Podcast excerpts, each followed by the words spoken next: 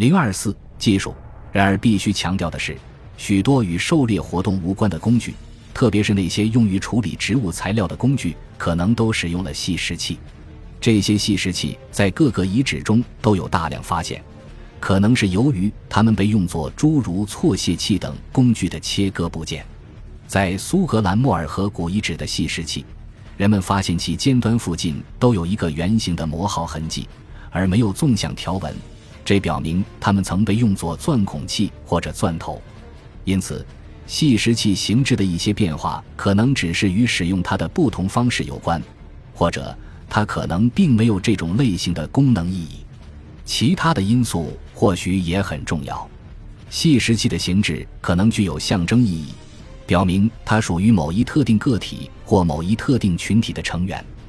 这样的信息传递方式，在人们检查死亡猎物的信息时，可能具有重大意义，因为它表明是谁杀死了这头野兽。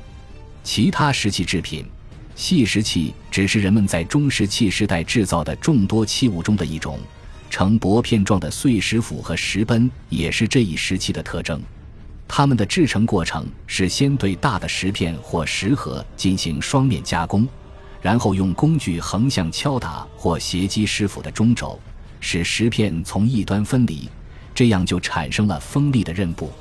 当斧或奔需要磨锐时，更多靠近刃部的石片就会被去除。中石器时代遗址中经常发现这些特别的被重新磨锐的石刃。来自中石器时代遗存的其他石器制品，还包括边刮器、打制的石片或石刃，形状和尺寸多种多样。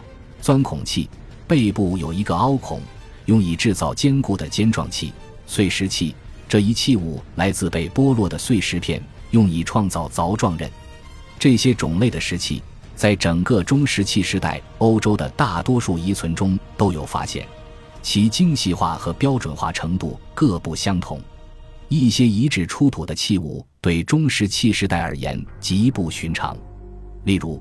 在俄罗斯北部的尼日涅维雷第一号遗址的北方期，人们复原了五件碎石杵，它们具有加工过的宽刃，正面呈圆形，以及经由横向精心包片而成的短柄。在东欧和近东的新石器时代的遗存中，也发现了类似器物。据推测，它们是用来耕种土地的。这些中石器时代的石器制品可能具有不同的功能。它们可能是模仿麋鹿鹿角的产物。关于更常见的普通碎石工具的用途，也不容易说明。除了钻孔，很难想象具有锋利坚韧的器物还有什么其他方面的用途。然而，边刮器这一笼统的术语仅适用于以特定方式打制并以多种形式出现的石盒或石叶，并不意味着它们必须用于刮削。微痕分析能够给我们提供一些有关功能的信息，尽管结果常具争议。对英格兰北部斯塔卡遗址石器的一项研究表明，石器类型、材质以及使用方式之间很少有明确的关系模式。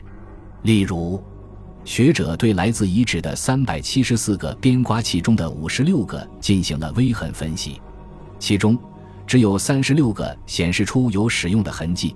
表现为五十五种使用情形，这些主要是刮削、抛光的活动，针对的是兽皮、骨头、鹿角、木材以及不确定是骨或兽皮的情况。不同质地的器物使用的情形确实存在一些差异。用于鹿角的工具往往比用来对付骨、木材或兽皮的工具更长、更有弧度。木制品、鹿角工具和骨器。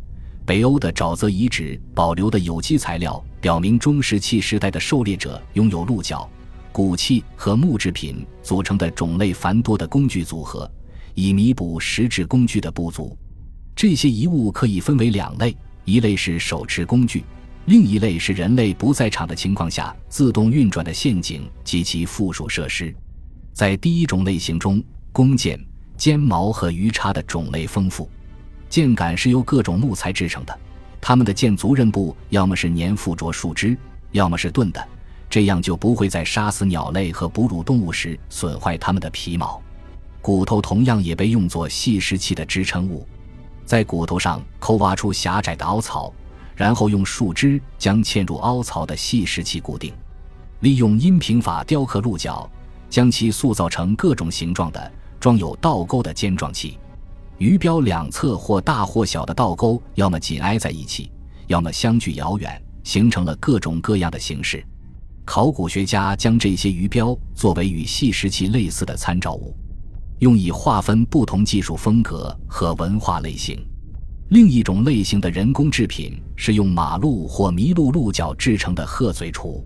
在中石器时代的早期，鹤嘴锄是通过去除鹿角的掌状部分，然后将剩余部分斜穿一个小孔，从而嵌入木柄制成的。另一种方法是使用鹿角固定在树桩上进行穿孔，这样就可以用来做手柄的套结草。人们有时候也用欧洲野牛和麋鹿的肢骨制成鹤嘴锄。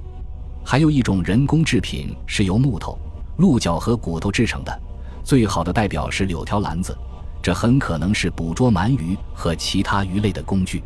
已经分析的几例显示出了高超的工艺技术。一系列不同的原材料被用来建造这种工具的框架，并使之牢固。阿罗德五号遗址的样品是用樱桃木制成的，而尼德鲁斯遗址的样品是用桦树枝制成的。都用劈开的松根对它们进行捆扎。来自马格比朗的框架和捆绑物都是用欧洲椴树制成的。在中石器时代，植物材料被大量用于其他方面，尽管对于其中的许多用途，我们仅有极少的证据。位于丹麦飞鹰岛西海岸区布林湾被淹没的埃特伯莱遗址，为中石器时代植物的使用提供了一些最好的证据。在这里，我们发现了一个鱼钩。上面还挂着一小段麻线，另外还发现了几件纺织品。这些纺织品是用植物纤维纺成的纱线编织而成。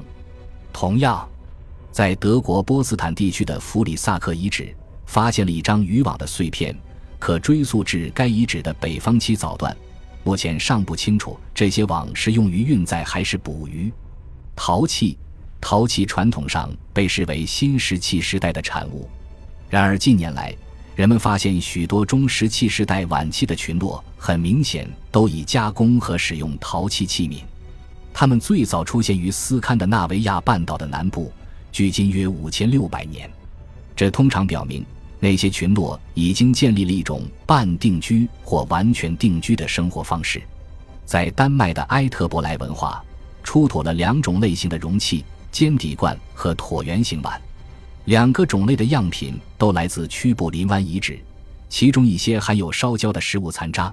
经过分析后，发现里面含有草和鱼。据所，许多中石器时代的遗址都有柱洞，这表明过去的建筑从简单的防风屏障到坚固小屋的变化。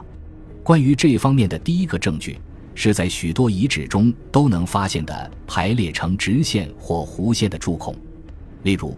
苏格兰的莫顿遗址可以被认为是一个短时间被反复使用的地点，内有几组柱孔或桩洞，表明其可能是非常脆弱的防风屏障。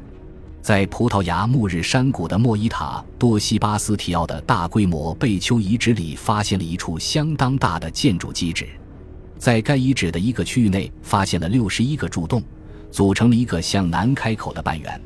这似乎是一个光线充足的居所。可以免受北风的吹打，屋顶很可能是用灯芯草和禾本科的秸秆搭建，然后再铺上粘土防水。因为在附近发现了许多带有禾本科印记的粘土碎片，与之相关的是与烹饪、储存等特征相关的基址以及众多的废弃土坑。在爱尔兰中石器时代早期的遗址桑德尔山中。数量异常庞大的柱洞，明确证明了这是一个大而坚固的居所。其中一些柱洞深度超过二十厘米，而且坑壁向内倾斜，与垂直面呈微小的角度；另一些则被炉膛和其他灰坑分割，表明该遗址曾被多次重复使用。本集播放完毕，感谢您的收听，喜欢请订阅加关注，主页有更多精彩内容。